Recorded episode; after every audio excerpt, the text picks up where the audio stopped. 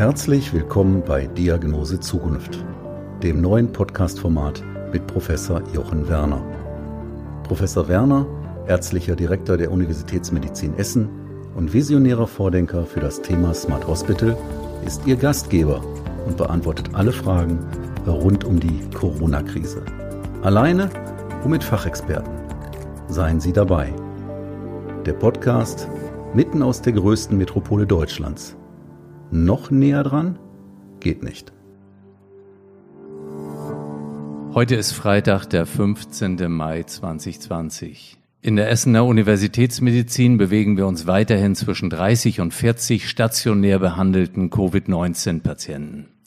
Über die letzten Tage gingen in unserer Kommunikationsabteilung eine Reihe von Anfragen zu den Aussagen unseres Kardiologen Professor Dr. Tino Schrassaff ein, der vor möglichen Herzmuskelschäden bei Fußballprofis warnte. Dies betrifft aber im Grunde alle Sportler, die bis und über ihre Leistungsgrenzen hinaus belasten. Dieser Aspekt ist wichtig, vor allem für diejenigen Sportler, die mit SARS-CoV-2 infiziert sind, asymptomatisch und trotzdem negativ getestet sind. Das kann deshalb für den einzelnen Sportler relevant sein, weil inzwischen ja hinreichend bekannt ist, dass negative Testergebnisse gerade bei asymptomatischen Patienten falsch sein können. Über die besondere Gefahr von Herzerkrankungen durch das Coronavirus hatte ich mich mit Professor Rassaf ja bereits in der sechsten Folge dieses Podcasts unterhalten. Und morgen ist es nun soweit, die Bundesliga startet wieder. Und genau darüber wurde in den vergangenen Wochen teilweise hochemotional diskutiert. Manchmal wurde sogar auf das Prinzip Brot und Spiele verwiesen, das in der römischen Kaiserzeit dem Machterhalt diente, wenngleich die Gedanken dahinter vollkommen andere waren, als es heute angenommen werden darf. Auf jeden Fall aber verdeutlicht auch dieses Beispiel die hohe Emotionalität der Diskussion zum Bundesliga-Start. Als sich dieser dann abzeichnete, war für uns klar, dass wir heute einen Gesprächspartner zum Fußball haben wollen, jemanden, der viele Jahre die Bundesliga als Hörfunkmoderator begleitet hat, bei dem die Menschen also am Radio zuhörten und gar nicht vor Augen hatten, ob und wie sehr ein Stadion mit Zuschauern gefüllt ist. Ich spreche mit dem bekannten Hörfunkmoderator und Sportreporter Manny Breukmann. Manny Breukmann studierte in Bochum und Marburg Rechtswissenschaften und kommentierte schon nebenher im Radio Fußballspiele. Bundesweit bekannt wurde er durch seine lebendigen Fußballreportagen aus dem Westen und auch als gern gesehener Gast in der sonntäglichen Sendung Doppelpass auf Sport 1. Manny Breukmann hat für seine Leistungen eine Reihe von Auszeichnungen erhalten Besonders gefreut haben dürfte sich der bekennende Anhänger des Ruhrgebietsfußballs über die Ehrung als Bürger des Ruhrgebiets. Und genau dort sind zwei Mannschaften ansässig, die morgen aufeinandertreffen. Borussia Dortmund und Schalke 04. Ja, lieber Herr Breukmann, ich freue mich wirklich sehr, jetzt auch vor Beginn der Wiederaufnahme der Bundesliga mit Ihnen noch sprechen zu dürfen. Und äh, bevor wir aber starten, möchte ich, dass Sie sich kurz den Zuhörerinnen und Zuhörern vorstellen. Mein Name ist Manfred Breukmann. Ich bin Rentner. Bevor jetzt alle sagen, was lädt er da den Rentner Manfred Breukmann ein? Also es kann sein, dass einige mich noch kennen, davon gehe ich mal aus. Ich war fast vier Jahrzehnte lang Fußballreporter. Von Haus aus bin ich Jurist, und neben den Fußballreportagen gleichberechtigt, muss ich sagen, habe ich im Radio auch immer aktuelle Berichterstattung oder politische Berichterstattung gemacht. Und den Rosenmontagszug in Düsseldorf übertragen. Ganz wichtig. Dann wollen wir an der Stelle am besten wahrscheinlich nicht über Düsseldorf und Köln sprechen. Nein, wollen wir nicht. genau. Aber wir wollen damit starten. Jetzt äh, das ganze Thema hier heißt ja Corona-Special. Und äh, das äh, ist natürlich auch ein wesentliches Thema heute für uns hier. Wie kommen Sie im Moment mit dieser ganzen Phase zurecht, mit den Restriktionen, die wir erleben? Wie kommen Sie damit zurecht? Also wenn ich klage, klage ich auf hohem Niveau. in meiner Eigenschaft als Rentner habe ich ja sowieso schon ein etwas zurückgenommeneres Leben geführt. Allerdings fallen jetzt serienweise die äh, Nebentätigkeiten, die ich auch schon während meiner aktiven Laufbahn gehabt habe, weg. Vorträge, Moderation von Veranstaltungen, da ist nichts mehr. Ich ärgere mich natürlich auch sehr darüber, dass ein Urlaub nach dem anderen geknickt werden muss. Ich habe mir für den Sommer einen bunten Strauß von deutschen Zielen zusammengestellt, die ich da mit meiner Ehefrau abklappern werde. Aber wenn ich klage, klage ich auf hohem Niveau. Vor allen Dingen habe ich überhaupt keinerlei existenziellen Sorgen und das ist wichtig. Und gesund bin ich auch. Ja, das ist ja tatsächlich auch immer die Hauptsache. Und ähm, jetzt noch eine Frage dazu. Wie sehr haben Sie jetzt eigentlich die Bundesliga vermisst in den letzten Wochen? Also es wäre übertrieben, wenn ich sagen würde, ich habe gelitten wie ein Hund. Habe ich nicht. Ich habe Entzugserscheinungen, aber ich habe interessanterweise auch gemerkt, so im Laufe der Wochen, da rechts im Wohnzimmer, da sitzt ein weibliches Wesen, dachte ich mir so Samstagnachmittags, das kommt dir irgendwie bekannt vor. Es gibt noch andere Dinge. Jenseits des Fußballs, es war nicht so schlimm, wie man vermuten konnte. Aber ich hoffe, es geht bald vielleicht auch mal unter normalen Umständen weiter. Denken Sie, dass das vielleicht doch die eine oder andere Person auch langfristiger beeinflussen könnte? Ich selbst war ja auch in so einem Fokus immer wieder, das Wochenende ist da und die Bundesliga oder Champions League. Und ehrlich gesagt, ich habe auch in vielen Phasen das jetzt gar nicht vermisst. Und ähm, man kommt dann wieder so rein, freut sich sicher auch über die Spiele, aber dass das Verhalten ein bisschen anders wird. Also die Menschen haben die Erfahrung gemacht, es gibt eine Existenz ohne Fußball. Man kann da andere Dinge tun und auch glücklich sein, obwohl man ja so wahnsinnig viele Dinge nicht tun konnte. Der Fußball hat ohnehin in den letzten Jahren vom Image her ein bisschen gelitten. Das ist ja auch an den Reaktionen der Menschen sicht- und hörbar geworden, als es jetzt plötzlich diesen Lockdown auch für den Fußball gegeben hat.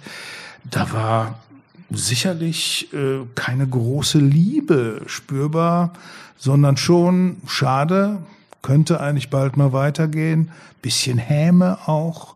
Und viele Leute lehnen ja auch äh, diese Wiederaufnahme der Saison mittels dieser sogenannten Geisterspiele ab.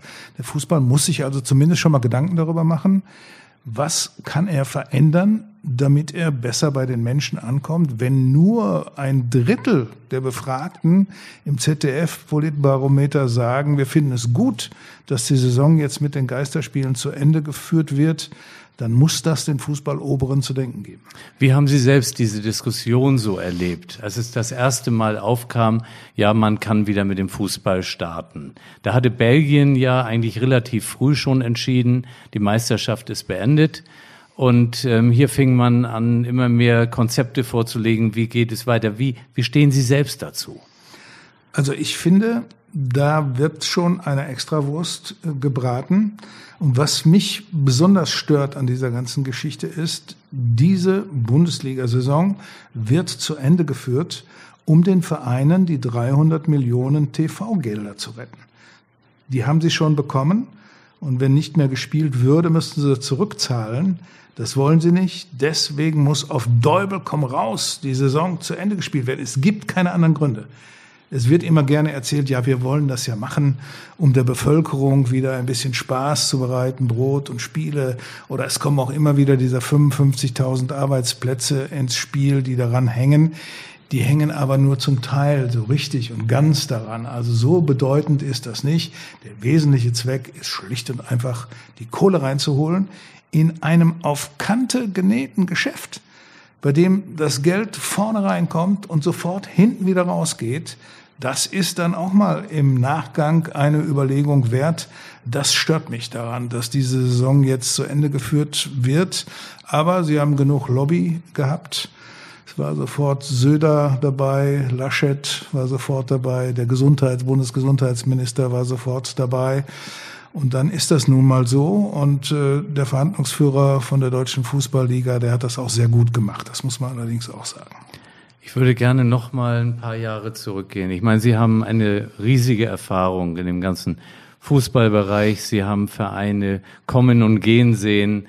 Ähm, Fußball war natürlich früher auch von vielen anderen Dingen noch getrieben. Jetzt erleben wir seit einigen Jahren eine Spirale, immer höhere Ablösesummen.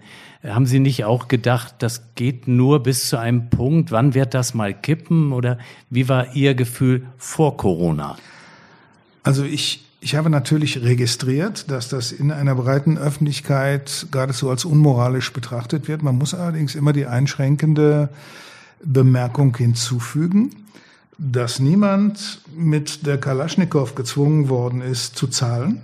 Es finden sich immer genügend Sponsoren oder in anderen Ländern als in Deutschland auch Investoren, die ganze Vereine aufkaufen.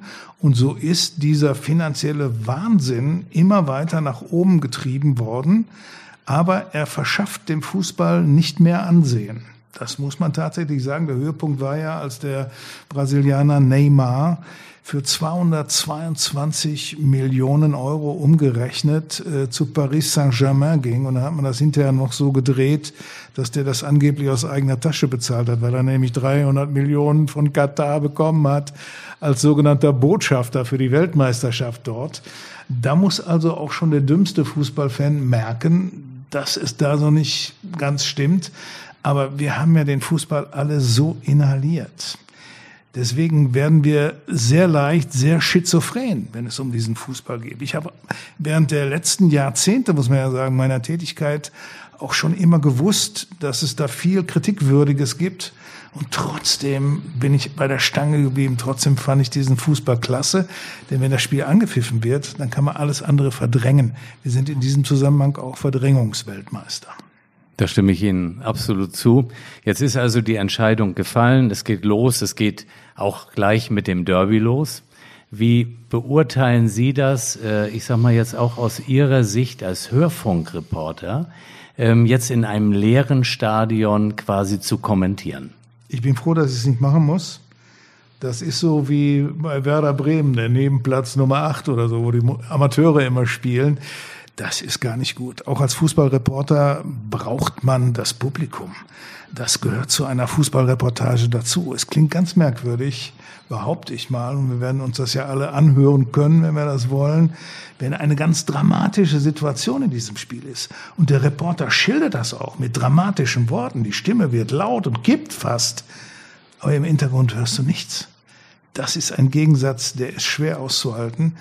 Und äh, insgesamt betrachtet werden diese Geisterspiele auch schon nach kurzer Zeit, das behaupte ich mal, auf den normalen Konsumenten, auch wenn er sich das im Fernsehen anguckt, stinklangweilig wirken. Ich möchte das äh, prognostizieren, wenn man mal so die ersten zwei, drei Runden hinter sich gebracht hat, dass man sagt, oh Gott, jetzt schon wieder Fußball-Bundesliga, denn es gibt ja auch ein paar englische Wochen darunter, weil man es ja bis Ende Juni durchgezogen haben möchte. Denken Sie, dass das Ziel erreicht wird, das äh, so durchzuziehen oder erwarten Sie doch Probleme mit Positivtestungen etc.?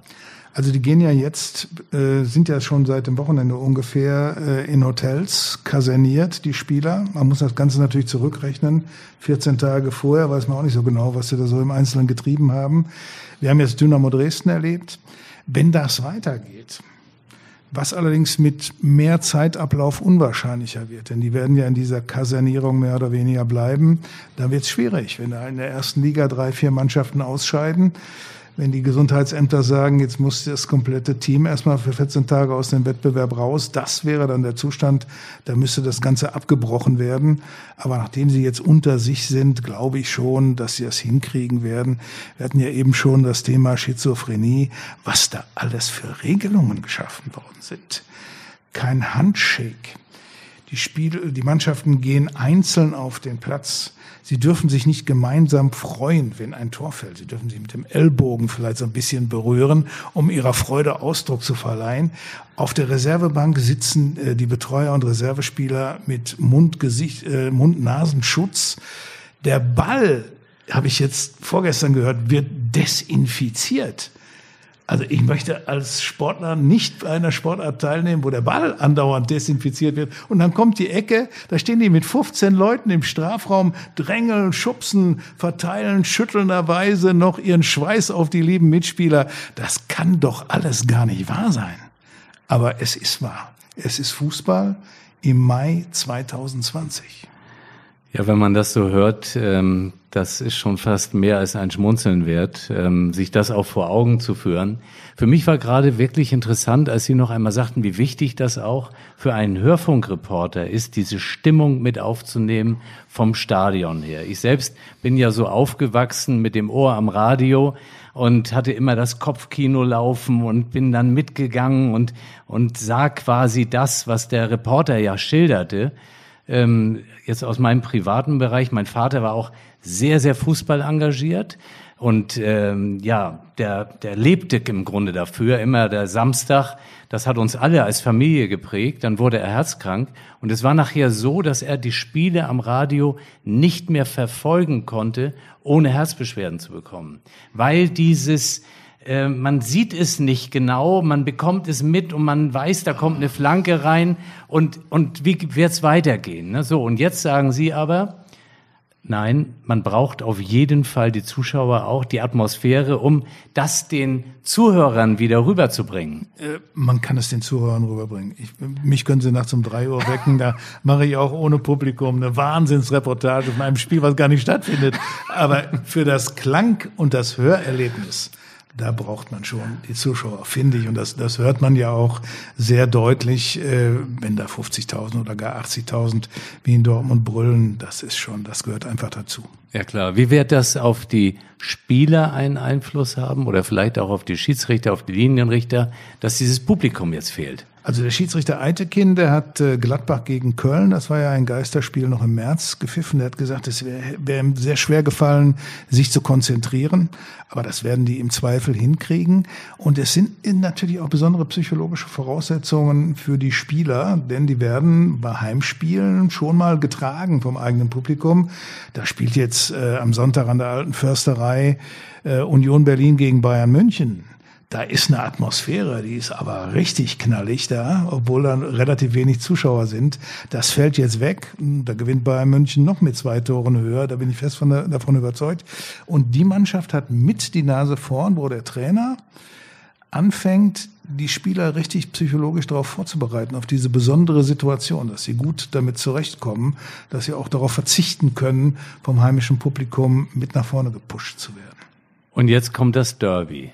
Dortmund gegen Schalke, ähm, das lebt natürlich auch von den Zuschauern. Was, was äh, denken Sie dazu? Ich erwarte nichts. Ich guck's mir an. Ich bin ja häufig bei den Derbys auch im Stadion gewesen, meistens als Reporter. Ich war da immer gesetzt, Schalke gegen Dortmund oder Dortmund gegen Schalke. Und jetzt ohne Zuschauer. Ich brauche das nicht. Aber ich, ich lasse mich überraschen.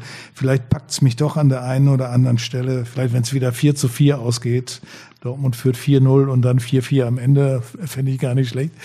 Aber äh, unter diesen Bedingungen geht so. Ja, dann würde ich das 4-4 gleich mal aufnehmen. Was war für Sie das, das schönste, das prägendste Derby? Das 4 zu 4 habe ich angesprochen. Das habe ich aber schon, da war ich auf Mallorca, genau. Auf Mallorca äh, im Fernsehen wahrgenommen.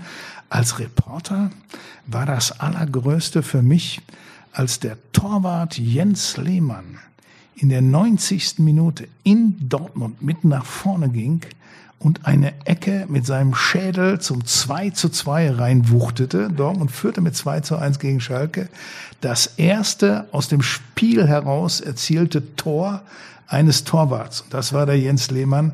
Und das werde ich nie vergessen. Das war ein paar Tage vor Weihnachten. Es war saukalt. Und der Endstand war dann 2 zu 2. Die Schalke haben dann noch einen Punkt mitgenommen. Ja, das ist wirklich äh, beeindruckend. Ähm, können Sie uns noch vielleicht eine Anekdote sagen, so aus dem ganzen Umfeld Derby, Spieler vielleicht, was, was Sie da erlebt haben? Also, äh, ich habe mal drüber nachgedacht und komme auf das erste Tor der neuen Saison. Ich weiß gar nicht, wann das war. Irgendwie in den 70ern oder so. Da spielte Fortuna Düsseldorf gegen den ersten FC Köln. Und das erste Tor der Saison war immer sehr wichtig. Das wurde gleich mit großem Trara gemeldet, stand dann auf der ersten Seite bei den Sportzeitungen. Und da schießt der erste FC Köln in Düsseldorf. Das 1 zu 0 für Köln. Und der Torschütze war Hennes Löhr mit der Nummer 11. Ja, dann gucke ich so, da war der blond, der Hennes Löhr Der war aber eigentlich pechschwarz. Ich dachte, was ist das denn jetzt? Da hatte Hennes Löhr sich beim Aufwärmen leider verletzt und war ersetzt worden durch den Spieler Holger Wilmer. Und das war der erste Torschütze der Saison und ich hatte den falschen. Das war peinlich. Jetzt, wenn wir auf die Spieler äh, zurückkommen, äh, der ganze Druck natürlich, das Ganze geht los. Ähm, es hat jetzt auch sehr viel mit Vorbildfunktion zu tun. Man muss sich an die Regeln halten, ja ohnehin, sportliche. Kanu, Kanu. Ja, genau. Ja, als Sie das gesehen haben, was ging Ihnen da durch den Kopf? Also ich, ich kenne ja einige äh, Fußballspieler und auch unter den jungen Leuten, da sind halt auch eine Reihe von, sagen wir mal ruhig, arroganten Schnöseln, denen das alles an einem bestimmten Körperteil vorbeigeht. Wenn man ein positives Signal aus diesem unsäglichen Video, was uns der Salomon Karuda abgeliefert hat, mitnehmen kann, dann ist das vielleicht ein Weckruf in der Situation gewesen. Ich bin mir fast sicher, dass die Chefs in den Mannschaften, dass die Trainer das zum Anlass genommen haben, nochmal richtig auf den Busch zu klopfen, um das zu verhindern. Aber da ist halt so eine rotzfreche Mentalität schon da, die sich an nichts stört. Er war ja auch in der Kabine und die anderen Spieler haben sich in feuchten Kehricht um den Mindestabstand oder ähnliches gekümmert. Alles Dinge, die man ihnen vorher sicherlich deutlich nahegebracht hat. Das geht natürlich so überhaupt nicht. Ich will hoffen, dass das jetzt während der restlichen 82 Spiele vermieden wird. Lieber Herr Beugmann, Sie haben die erste Bundesliga angesprochen. Zweite Bundesliga startet auch. Ähm, was bedeutet das aber auch für den nachgeordneten Fußball? Dritte Liga, vierte Liga. Wie, wie sehen Sie da die Zukunft? Ja, die starten ja auch und bei denen ist es äh, in, in vielerlei Dingen finanziell noch ein bisschen enger. Die sind dann noch mehr auf Kante genäht, haben teilweise Schwierigkeiten, die Hygienekonzepte, die ihnen da vorgegeben werden, zu erfüllen. Das äh, ist also eine ganz, ganz harte Kiste, wenn es jetzt nicht reine Amateurvereine sind in den unteren Ligen, aber so Liga 3, Liga 4, Rot-Weiß Oberhausen, auch Rot-Weiß Essen und so. Oh, da, da, da könnte schon, könnten schon schwierige Situationen entstehen, MSV Duisburg nicht zu vergessen. Also, ich meine, Sie haben ja alles miterlebt im Grunde. Sie haben ja den Bundesliga-Skandal damals miterlebt. Sie haben ja, ja viele Leute auch persönlich mhm. ähm, kennengelernt. Natürlich, ich habe das ja so gelesen über Sie, ähm, da Ihnen wurde auch schon die die Zuneigung zu Schalke unterstellt. Es wurde ihnen auch die Zuneigung zu Dortmund unterstellt. Das sind ja die großen, äh, sag ich mal, Reporter und so weiter, wo man nicht immer gleich erkennt, ähm, für wen das Herz schlägt. Ne? Ähm, ja, aber Sie sind wiederum auch als Mensch des Ruhrgebiets ausgezeichnet worden. Und das ist ja, glaube ich, so ein Punkt auch, dass es Ihnen ja vom Herzen her ums Ruhrgebiet geht. Ne? Eindeutig. Ja. Ich, ich bin Ruri und ich bleibe Ruri. Ich wohne seit 1975 in Düsseldorf habe aber gemerkt, Düsseldorfer wird man nicht. Äh, ich finde es da ganz gut. Ich fühle mich wohl in Düsseldorf. Aber ich bin halt Ruhrgebietler. Äh, das ist die gleiche Chemie, wenn ich Menschen aus dem Ruhrgebiet treffe. Und ich bin ja auch im Fußball immer ganz besonders gerne in den Stadien im Ruhrgebiet gewesen. Wattenscheid hat ja damals auch noch eine Rolle gespielt. MSV Duisburg, Rot-Weiß Essen, wo ich immer als blau-weiße Sau beschimpft wurde so. Alles wunderbare Erlebnisse. Und natürlich ständig Dortmund und Schalke und Bochum auch. Und Dortmund und Schalke, wenn Sie das jetzt sehen, für Außenstehende, auch dieses Revier, das, das ganze Thema damit, die Emotionen, ähm, wie hat sich das verändert über die letzten doch vielen Jahre? Ist es härter geworden? Sind Ausschreitungen härter geworden? Oder empfindet man das vielleicht nur, weil die Berichterstattung genauer geworden ist? Es ist brutaler geworden. Die Zahl der Fans, die dem gegnerischen Fan äh, den Tod und zwar in echt wünschen, ist größer geworden. Das sind nicht so wahnsinnig viele, aber das ist eine Entwicklung, die gefällt mir überhaupt nicht. Und was Dortmund und Schalke angeht, als die Schalke 1958 deutscher Meister wurden, seitdem glaube ich nicht mehr, äh, wurden sie bei der Rückfahrt vom Endspiel um die deutsche Meisterschaft am Dortmunder Hauptbahnhof von einer Delegation der Dortmunder empfangen. Es wurde ein Blumenstrauß überreicht. Da hat sich doch etwas ins Negative entwickelt und ich würde mir wünschen, dass der Hass weniger wird. Und da gibt, äh, gibt es viel Hass in letzter Zeit. Aber das ist äh, eine ganz beeindruckende Schilderung, das wusste ich nicht.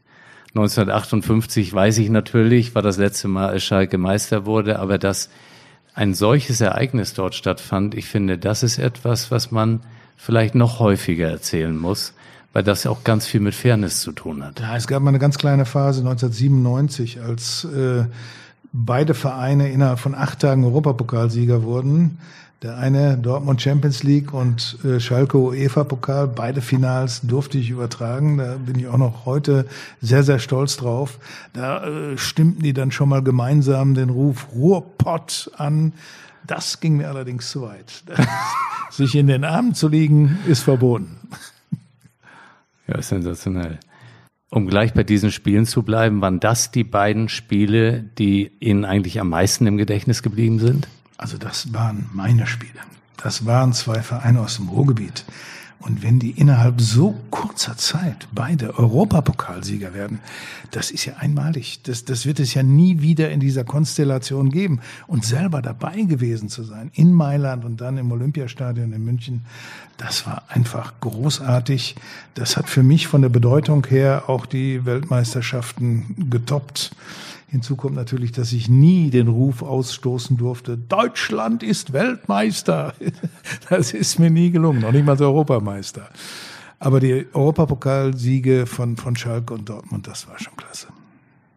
Haben Sie eigentlich auch Frauenfußball äh, übertragen? Habe ich nie übertragen, weil es so viel Männerfußball gibt auf höherer Ebene. Da hat mich niemand gefragt. Aber da ist ja auch eine eindeutige, äh, ich sag mal, Entwicklung zu sehen eindeutige Entwicklung.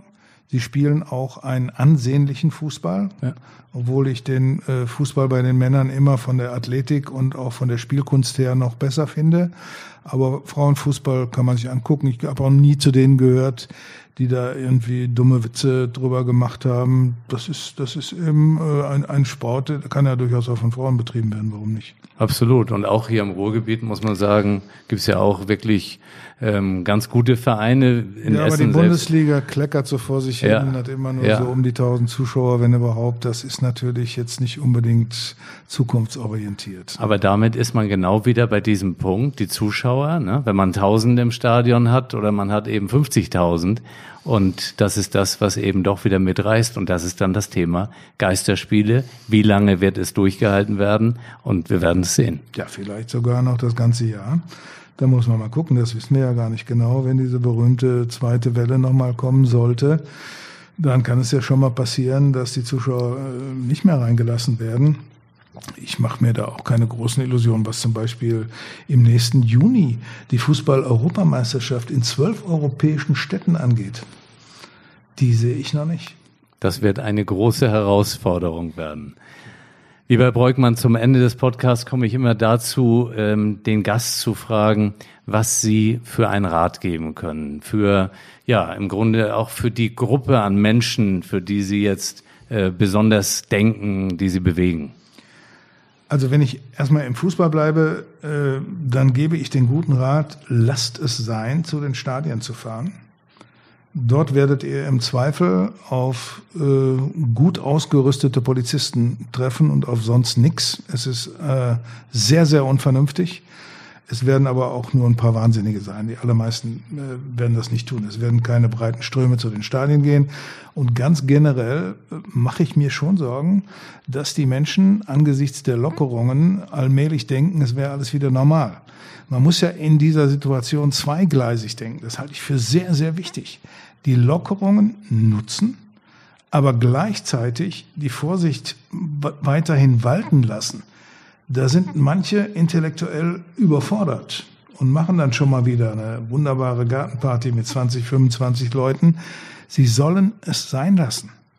Denn es nutzt gar nichts, wenn wir das jetzt mal ein paar Wochen genießen und dann kommt hinterher der nächste sogenannte Shutdown und dann wird es unter anderem auch wirtschaftlich noch viel, viel schlimmer werden. Lieber Herr Breukmann, ich denke, das ist ein wirklich guter Ratschlag, weil es auch von jemandem kommt, der jetzt ja nicht dafür steht, dass er keinen Spaß haben kann, aber dass man doch manchmal sagt, jetzt äh, trotzdem nicht Vollgas geben, das finde ich schon Sehr, sehr wichtig. Zum Schluss das Thema Podcast, Titel, Diagnose Zukunft. Fußball, wo wird sich das hin entwickeln jetzt? Wie, wie denken Sie, haben wir vielleicht jetzt im Moment diese, ja, ich sag mal, etwas Rückstufung von dem Fußball, aber wie empfinden Sie so die Entwicklung? Was erwarten Sie in den nächsten fünf oder zehn Jahren? Also Christian Seifert, äh, der Chef der Deutschen Fußballliga, hat angekündigt, dass im Herbst nochmal eine Taskforce kommen wird. Es gab ja eine für die medizinischen und hygienischen Voraussetzungen zum äh, Restart der Fußball-Bundesliga. Jetzt soll eine Taskforce kommen unter dem Titel Zukunft des Profifußballs. Da soll alles anders werden. Ich habe erst gedacht, das macht er aus taktischen Gründen, um seine Verhandlungsposition wegen dieser Geisterspiele prima zu gestalten, demütig sein, Veränderung versprechen und so. Aber ich nehme ihm das ab.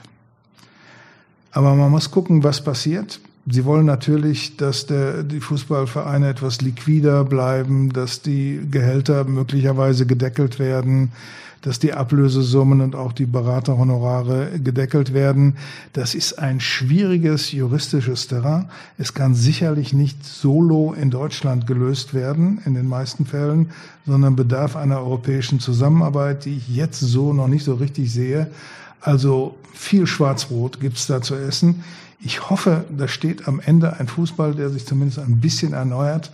Und es sind nicht nur große Worte in der Krise gewesen. Lieber Herr Breukmann, dann sind wir wieder beim Thema Chance Corona. Ganz, ganz herzlichen Dank für Ihre Zeit, für all die Informationen und so ein bisschen den Insiderblick, den wir von Ihnen bekommen haben. Vielen Dank. Bitte sehr. Bleiben oder werden Sie rasch gesund? Wir füreinander und Chance Corona sind meine beiden Hashtags zur Verabschiedung. Ihnen und Ihren Lieben alles Gute, Ihr Jochen Werner.